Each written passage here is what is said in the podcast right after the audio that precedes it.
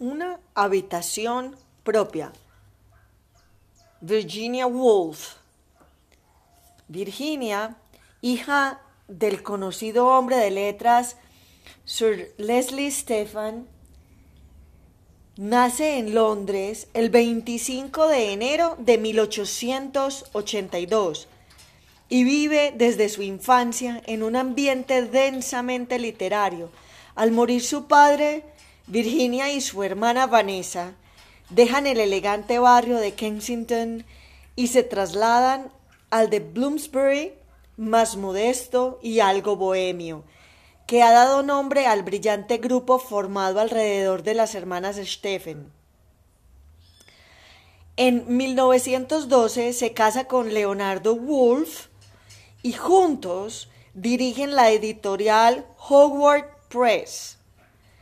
El 28 de marzo de 1941, la genial novelista sucumbe a la grave dolencia mental que la aqueja desde muchos años atrás y se suicida ahogándose en el río Ouse.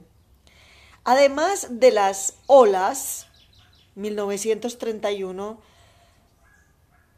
Virginia Woolf fue autora de novelas tan importantes como El cuarto de Jacob en 1922, La señora Dalloway en 1925, Alfaro en 1927, Orlando en 1928, Los años en 1937 y Entre actos 1941 una habitación propia. El prólogo. Gracias a Elena Medel. Una mujer debe tener dinero y una habitación propia, que pasa una línea por encima. La cita suele reproducirse incompleta. Una mujer debe tener una habitación propia para escribir novelas. Así la hemos leído casi siempre. Esas palabras cuentan a una mujer que se sienta a escribir en silencio, con la puerta cerrada. Novelas, relatos, ensayos, obras de teatro y libros de poemas. Nadie la molesta. Quizás porque está sola, quizás porque quienes la acompañan tienen la conciencia de que la mujer se esfuerza en algo importante sin embargo, la cita real, completa, trasciende lo simbólico. Una mujer debe tener dinero y una habitación propia. Ahora sabemos algo más, algo más importante, esa habitación en la que escribe la ha pagado la mujer.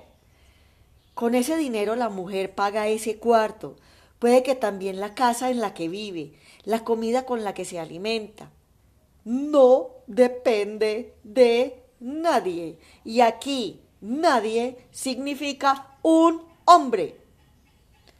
Punto y coma. Un marido, un padre o un hijo que asuma los gastos con los que mantener, mantener, pienso en el gesto que conlleva, alguien que sujeta a otro, alguien sin fuerza, a una mujer que escribe, a una mujer que dedica su tiempo a escribir, a leer, a buscar los mejores espacios en los que difundir sus textos, a presentar sus libros y a participar en actividades, a relacionarse con otros escritos y con otras escritoras, quizás con suerte, actuando igual que actúan ellos desde que alguien, aquí alguien, significa un hombre, publicó un libro y luego otro y recibió algo a cambio, dinero, algo de comida, cobijo por una noche, y comprobó que su talento y su esfuerzo le permitían sobrevivir. Entonces, para escribir novelas, para pintar cuadros, para componer música, etc., una mujer debe tener dinero y una habitación propia. Una mujer debe tener dinero que no se nos olvide. Varias habitaciones en Cambridge. Una habitación propia recoge dos conferencias pronunciadas por Virginia Woolf durante el otoño de 1928 según la propuesta de varias sociedades estudiantiles de la Universidad de Cambridge, el 20 de octubre intervino en una actividad organizada por la Newham Arts Society en el Newham College y el día 26 de ese mismo mes en otra que impulsó el Club Opta en la sede de Girton College. Ambos eran colegios femeninos. El Girton fue el primero que admitió a mujeres, el Newham el segundo, fundados por mujeres que habían militado en el feminismo y el movimiento sufragista. La presencia de Virginia tenía mucho de ideológico, tanto por el contenido de sus intervenciones como por su peso simbólico como modelo. Una mujer independiente, brillante, de éxito para las alumnas. Entre el público de Newham, unas 200 personas en un gran salón con una mala acústica, se encontraba Elsie Fair, más tarde Duncan Jones, a quien conocemos hoy como dramaturga y crítica literaria y que reseñó la actividad en la revista del college.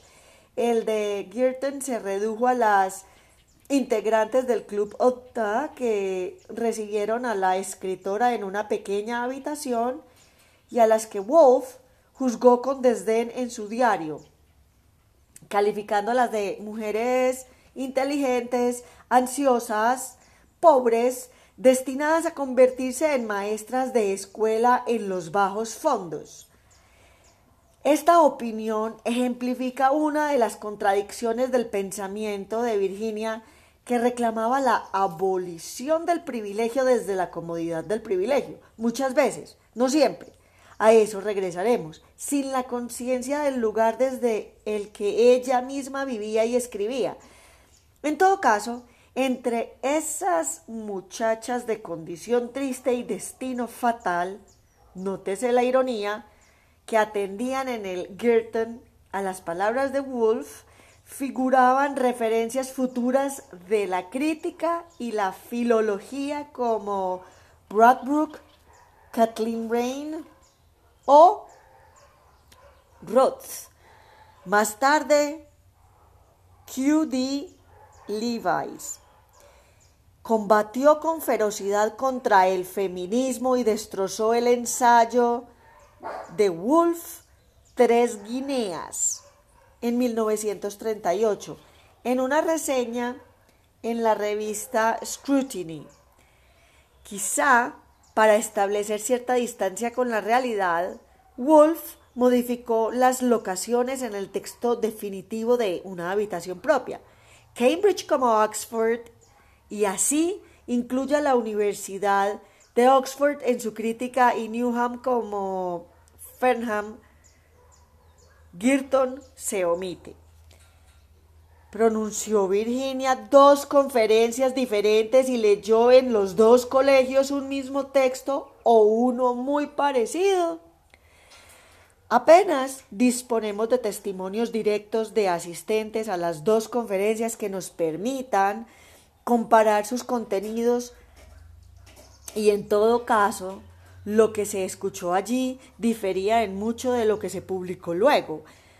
Un mes después de la conferencia en Girton, Wolf retomó su proyecto sobre la literatura escrita por mujeres, que fructificaría primero en un breve artículo, apenas cinco páginas, editado en marzo de 1929 en la revista neoyorquina The Forum como Women in Fiction y luego en sucesivos borradores como el titulado Las mujeres y la novela, que Leonard Woolf donó al Museo Fitzwilliam de la Universidad de Cambridge y que comprendemos como punto de partida del original que se convertiría en una habitación propia en octubre de 1929.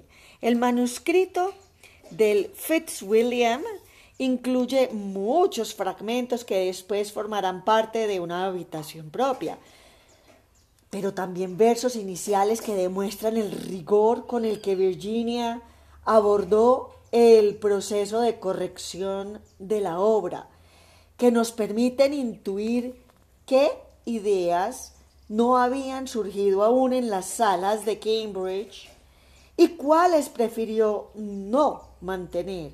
Descartó menciones realizadas en las conferencias y alusiones poco afortunadas al ambiente en los colegios. En la línea de las de sus diarios sobre las estudiantes de Girton, varió la estructura, que ya apenas coincide con la comentada por Fair a propósito de la charla Newham. Amplió algunas ideas y reforzó muchas otras. En Las mujeres y la novela no existía el personaje de la hermana de Shakespeare.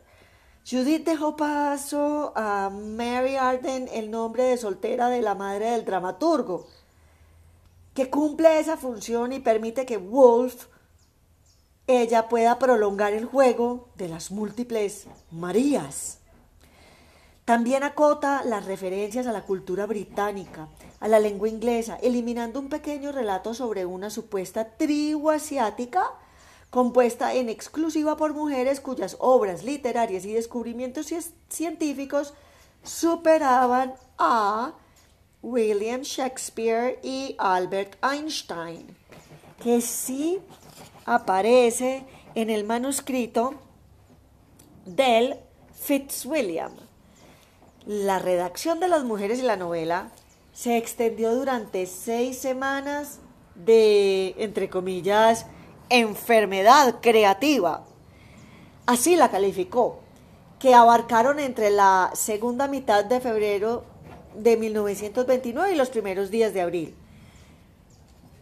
Leonard Wolf llegó y leyó durante el mes de mayo una versión mecanoscrita, es decir, ya considerada casi definitiva por Wolf, que escribía a mano sus borradores y luego pasaba a máquina todos los textos, la misma que se envió a la editorial estadounidense.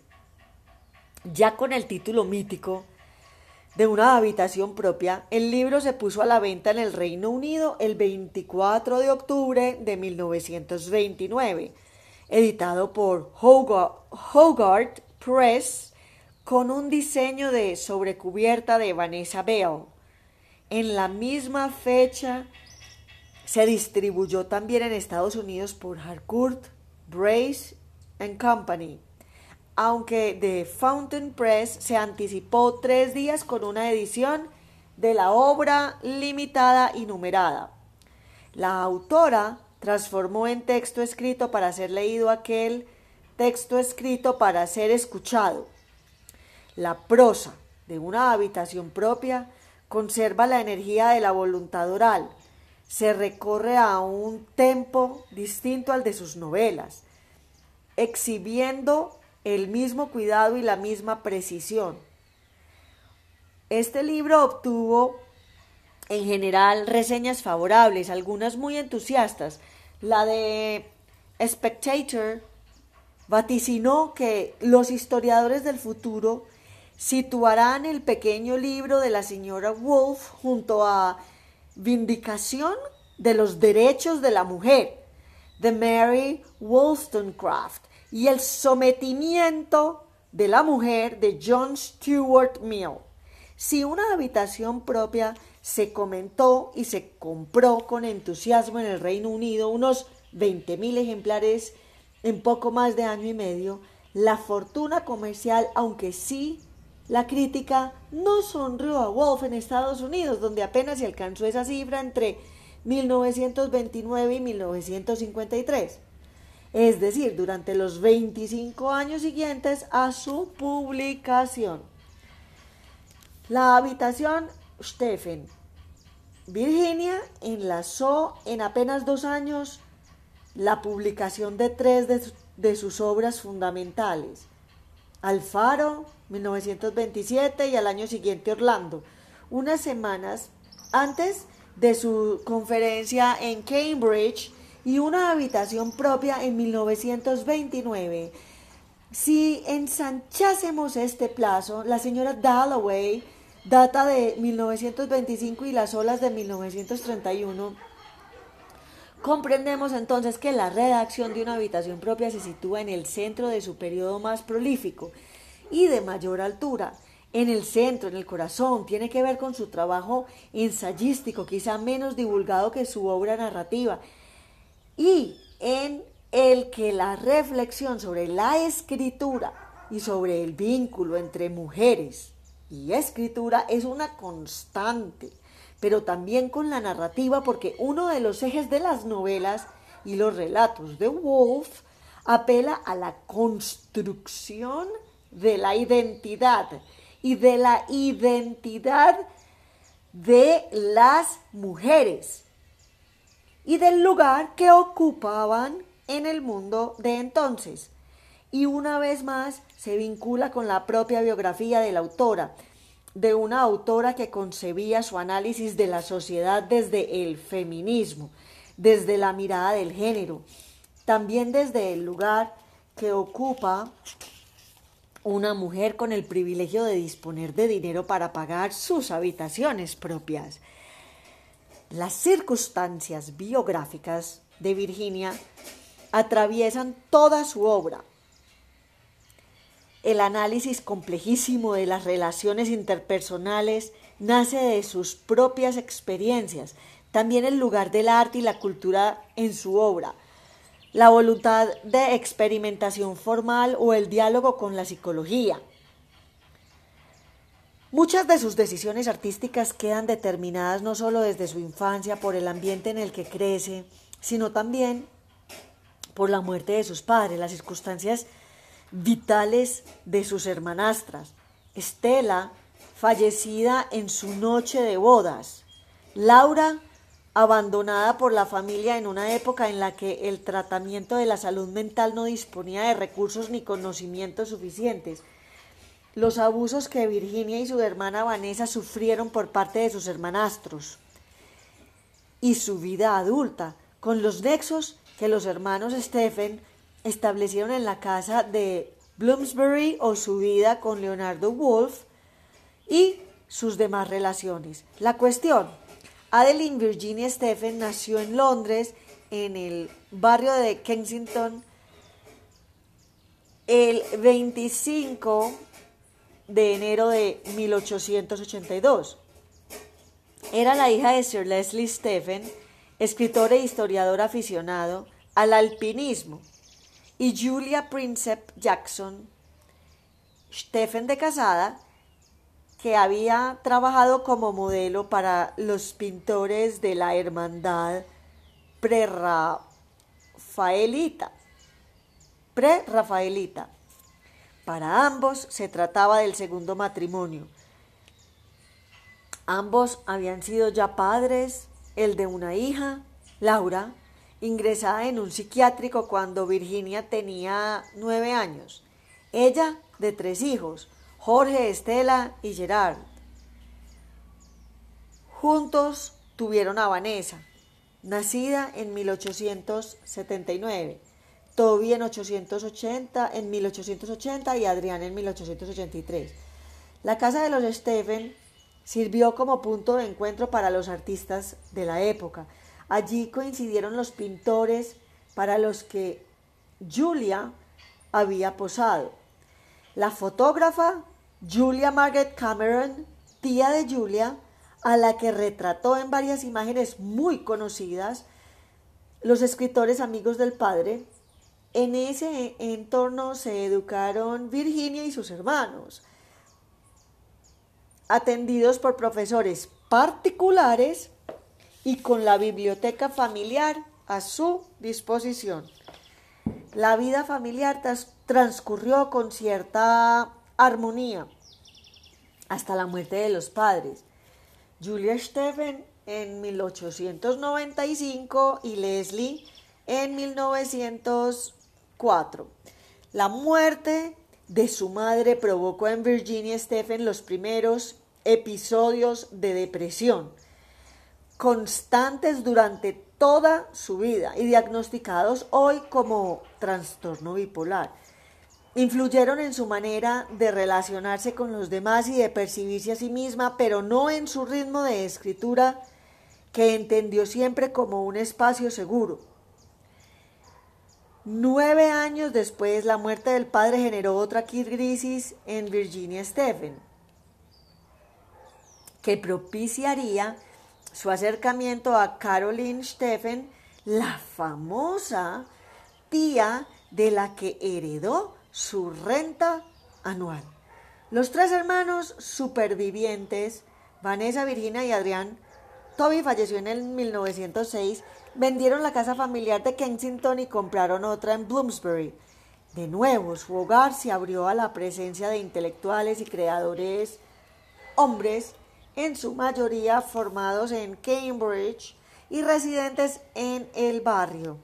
En las reuniones convocadas por los Stephen coincidían el economista John Maynard Keynes, el crítico Clive Bell, que se casaría con Vanessa, o el pintor y crítico Roger Fry, entre muchos otros. Había nacido el Círculo de Bloomsbury.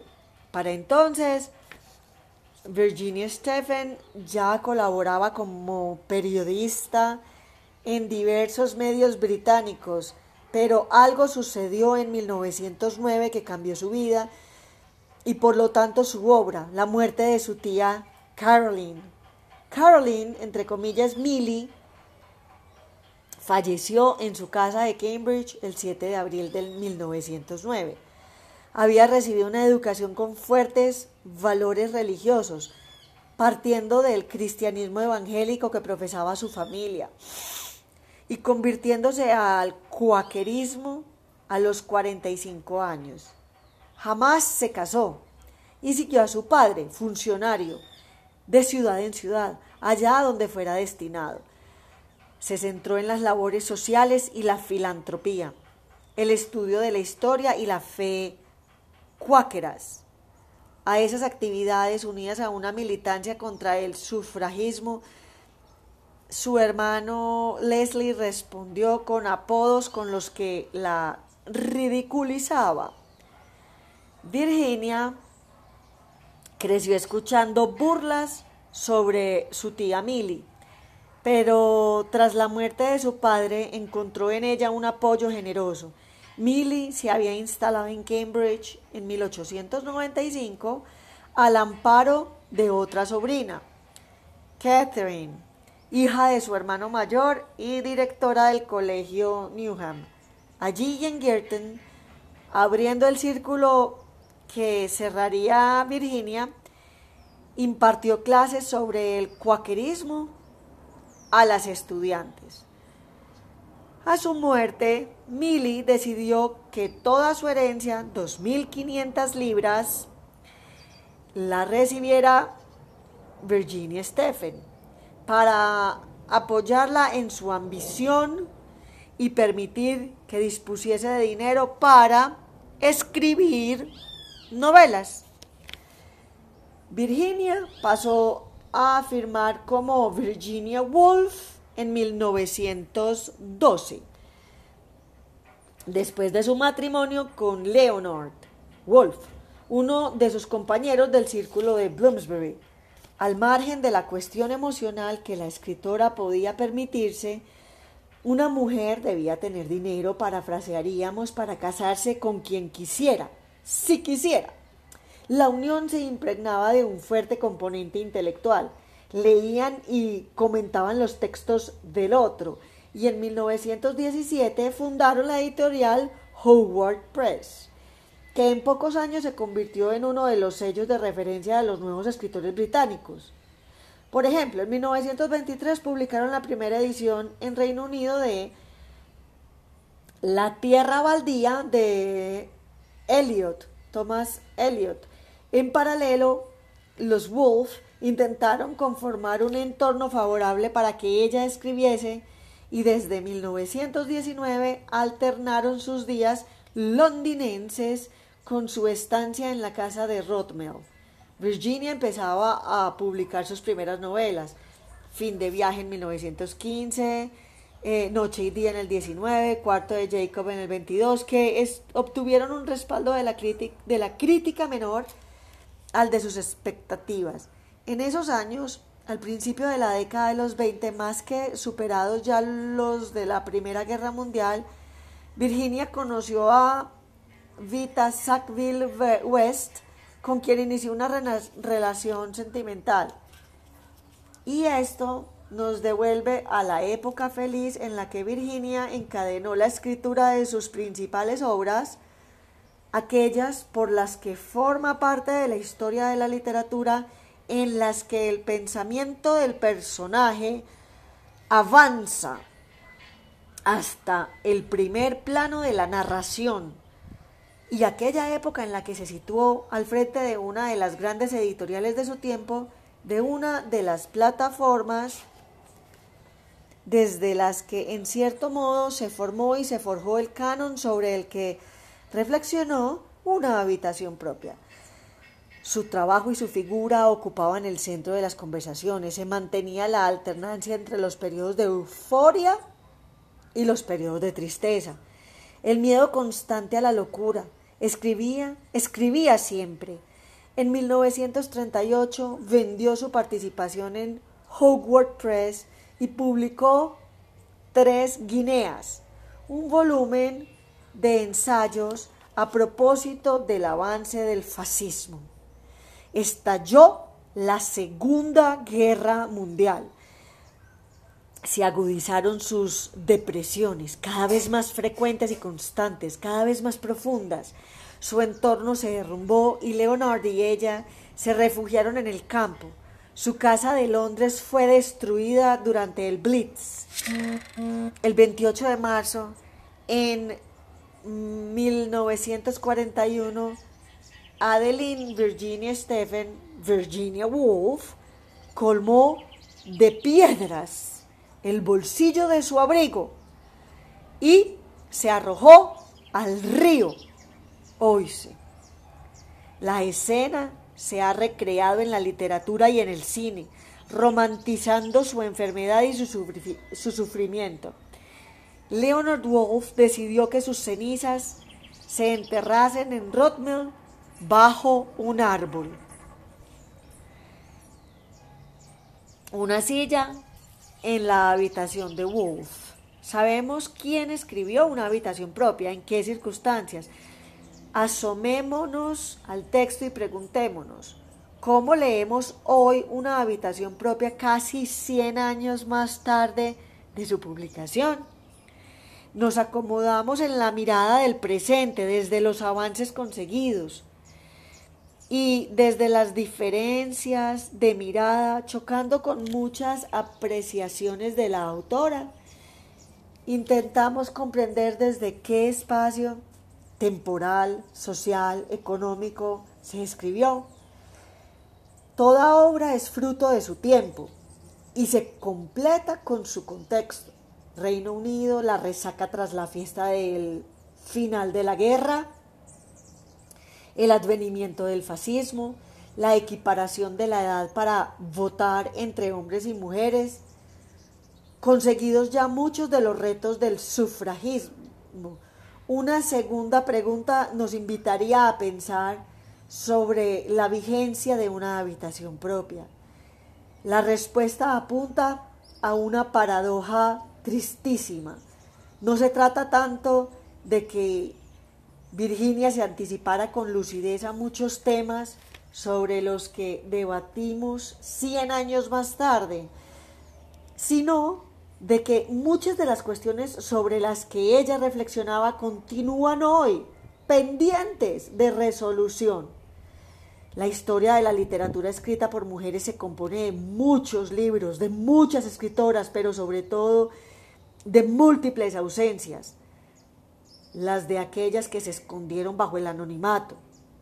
Wolf aseguró me aventuraría a decir que Anón, que escribió tantos poemas sin firmarlos, sin firmarlos, eran a menudo una mujer, o con un seudónimo masculino que las protegiera y presentar en igualdad de condiciones, en unas decisiones que hoy nos impiden reconocer su trabajo, o las ausencias de aquellas que quisieron escribir pero no pudieron, porque debían centrarse en las labores impuestas a su género, mujeres que consumieron y consumen su tiempo en los cuidados.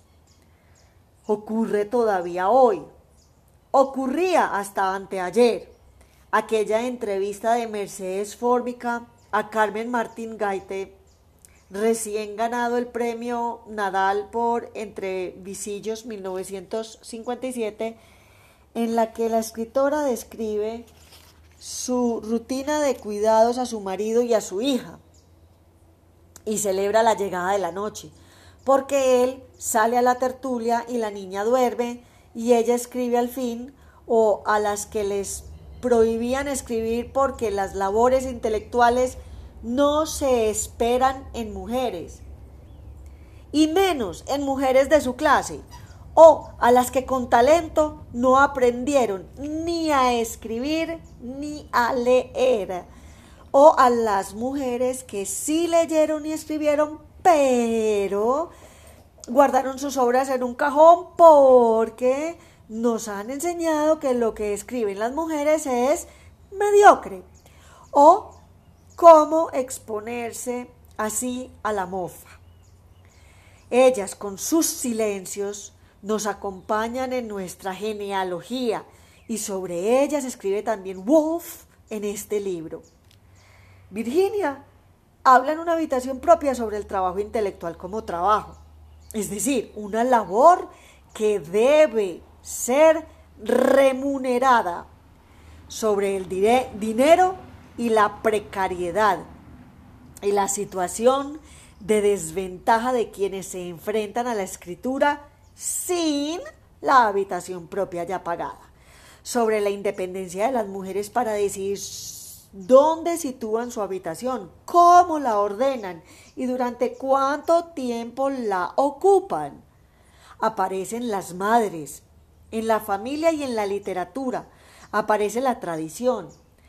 Nadie se escapa y ella decide no excluir a las autoras para armar con ellas un camino alternativo, sino integrarlas en el contexto literario de su tiempo entender también cada libro, aunque fuese el único en una carrera. No como una excepción, sino como una pieza más de un rompecabezas. La imposición de los cuidados, también lo menciono una vez más. Las Brümte, atendiendo las labores del hogar como prioridad antes de escribir. Los cuidados de Emily Dickinson, a su madre, y, y de George Eliot y se tacha con una línea, es decir, Mary Ann Evans a su padre. No acaparan todavía nuestra conversación.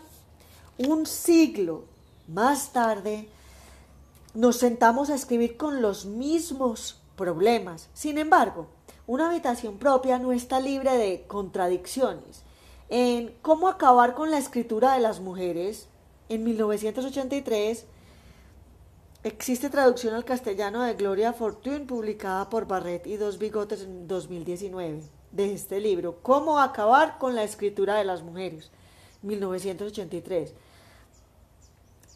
yo, eh, Joana Rus dedica varias páginas a analizar el pensamiento político de Virginia Woolf seleccionando párrafos concretos de su obra. No se limitó a una habitación propia en los que reflexionaba sobre el vínculo entre la clase y el género.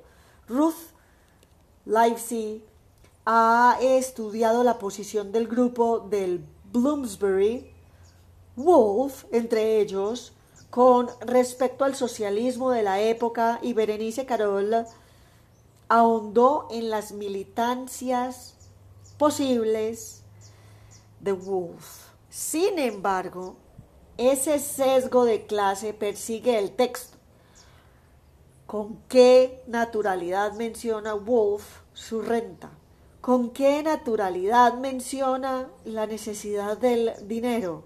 Una mujer debe tenerlo para escribir novelas y omite la dificultad de ganarlo. ¿A qué oficios optaba una mujer en la Inglaterra de los años 20? Una mujer que debiera trabajar para sobrevivir y para escribir luego y que no contemplase la posibilidad de una herencia sustanciosa. No la nieta e hija de un Sir, con sus habitaciones propias en Londres y una segunda residencia en el campo y el dinero de su tía filántropa, brotando por arte de magia y privilegio, sino una mujer de clase media o baja, una muchacha como aquellas estudiantes de Girton que con suerte impartirían clase a niños que Wolf fantaseaba tan pobres como ellas. ¿En qué trabajarían? ¿Cuánto dinero ganarían? ¿Qué tiempo y qué fuerzas les quedarían al volver a casa para escribir un libro y construir una carrera como escritora? La historia de Inglaterra y de la literatura inglesa, con excepciones, alguna alusión a una escritora estadounidense en lengua inglesa como Emily Dickinson o a alguna escritora referencial en otro idioma como Safo, Murasaki Shikibu o George Sand se tacha y se corrige Amantine Aurore Dupont atraviesa una habitación propia adereza su intervención con alusiones a leyes y costumbres que, sin un conocimiento previo o un apoyo durante la lectura, nos desconciertan porque se sobreentienden evidentes para una joven de ese lugar y de esa época, desde luego no tanto para nosotras. Sin embargo, porque alguien que lee desde otro país o desde otro idioma se inspira en una habitación propia. Para mí, como lectora española en el castellano como lengua materna, ¿qué significan Elisa Carter o Dorothy Osborne, a quienes ni siquiera han traducido a nuestro idioma? Virginia Woolf ofrece la carta de la identificación y propone un viaje que recuerda, con la distancia lógica, al de la mejor literatura autobiográfica. Esos libros de memorias o esos diarios que nos interesan no por el morbo de lo confesional, sino porque parten de sus propias circunstancias para construir un relato universal que apele a quien lo lee con independencia de la época o el lugar en que lo haga. Lee una habitación propia casi un siglo después de que se escribiera en otro país y desde otra tradición. Sabía de muchas de las autoras a las que cita Virginia, pero a otras las desconocía por completo o sus nombres apenas me sonaban delistados. Las referencias históricas no las comparto porque mi país ha vivido circunstancias diferentes, pero me sirven para detenerme en las referencias propias cuando Wolf visite los colegios de Cambridge en España. Entonces, una dictadura tras el golpe de Estado de Miguel Primo de Rivera. Quedarán todavía cinco años para que las mujeres ejerzan su derecho al voto y se habrán cumplido cinco desde el exilio obligado de Mercedes Pinto, 1883-1976, perseguida por su conferencia sobre el divorcio. He leído, hemos leído a Jane Austen y a las hermanas Charlotte, Emily y Anne Bronte, quizá menos a George Eliot, Tachi corrige Marianne Evans. Estamos leyendo a Emilia Pardo Bazán, estamos leyendo Los Pasos de Ulloa en 1886 e Insolación en 1889, pero creo que no estamos leyendo a Fernán Caballero, Tacho Corrijo, Cecilia Burl de Faber, su madre Frasquita Larrea, tradujo por primera vez al castellano Vindicación de los Derechos de la Mujer de Mary Wollstonecraft, ni a Gertrudis Gómez de Avellaneda, cuyas novelas quizá no alcancen la altura de Cumbres Borrascosas o Middlemarch, pero que al final y al cabo integran nuestra genealogía. Merece la pena valorarlas sin olvidar sus circunstancias de escritura no he dejado flores en la tumba de Afro pero sí he anotado nombres y lugares en los que enmendar mi equivocación. Un lirio blanco en la tumba de Beatriz Bernal, 1501 C 1562. La primera española que escribió una novela con una conciencia profesional de autoría con la voluntad de su texto se publicará y se leyerá el libro de caballerías cristaliana de España 1545, que firmó con el seudónimo una señora de Valladolid. Ocultando su identidad pero exhibiendo su género, fue enterrada en la iglesia de San Pablo, en esa misma ciudad, en Sevilla. Otro para Ana Caro de Mayén, 1590-1646, en su lápida en la iglesia de Santa María Magdalena, la primera escritora española que cobró por su trabajo, poeta, dramaturga, que todavía hoy nos sorprende por el visionario don Juanismo femenino y la reflexión sobre géneros e identidades de valor, agravio, y mujer, sin fecha concreta de publicación. Y en la iglesia de San Sebastián de Madrid buscaría la tumba de María Rosa de Galvez, de Galvez, 1768-1806, para recordar a la mujer que estrenó obras propias o traducciones en los principales teatros del Madrid de comienzos del siglo XIX. Anticipándose al feminismo, con sus comedias y tragedias protagonizadas por mujeres fuertes y a su manera ejemplares. La tumba de Teresa de Cepeda, 1515-1582, es venerada por cuestiones religiosas, pero también merece crisantemos, lirios, rosas, claveles, flores muchas, por sus versos y por sus textos memorialísticos.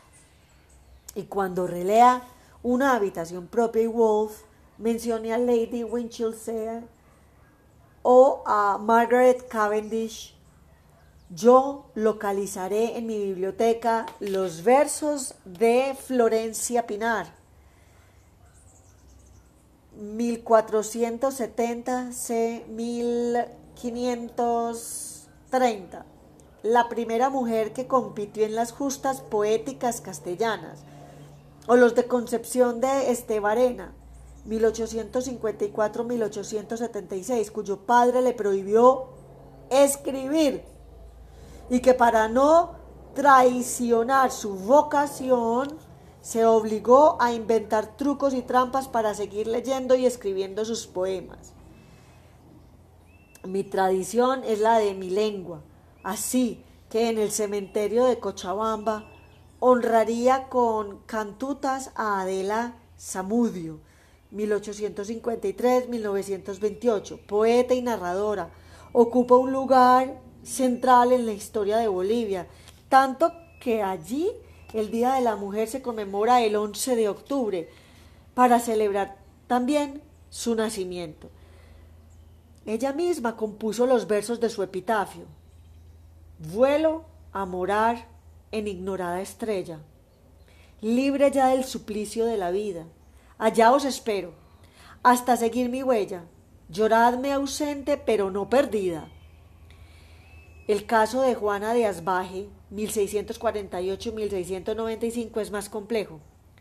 Los restos que se le atribuyen descansan en el convento de San Jerónimo, hoy sede de la Universidad del Claustro Sor Juana. Dalias para Juana de Asbaje, por la respuesta a Sor Filotea de la Cruz, 1691, y por el primero sueño,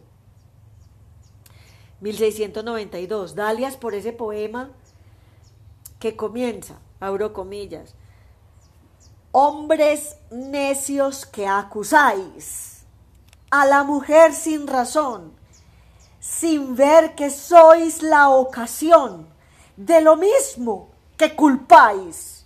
Cierro comillas. Y más flores y más copiúes para la chilena Rosario Orrego, 1843-1879 que firmó con el seudónimo Una Madre y que en los Buscavidas 1862 analizó la situación de la mujer en una sociedad convulsa, con el choque de clases como telón de fondo.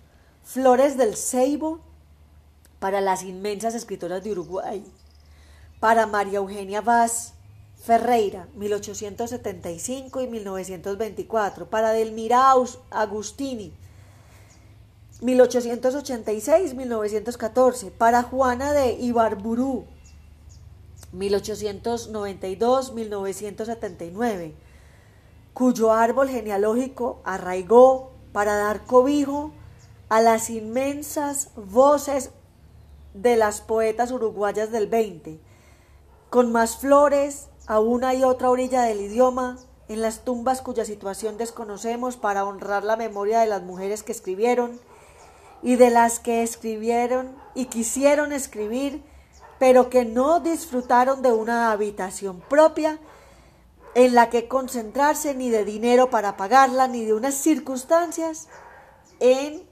que les permitieran siquiera planteárselo. Elena Medel. Gracias.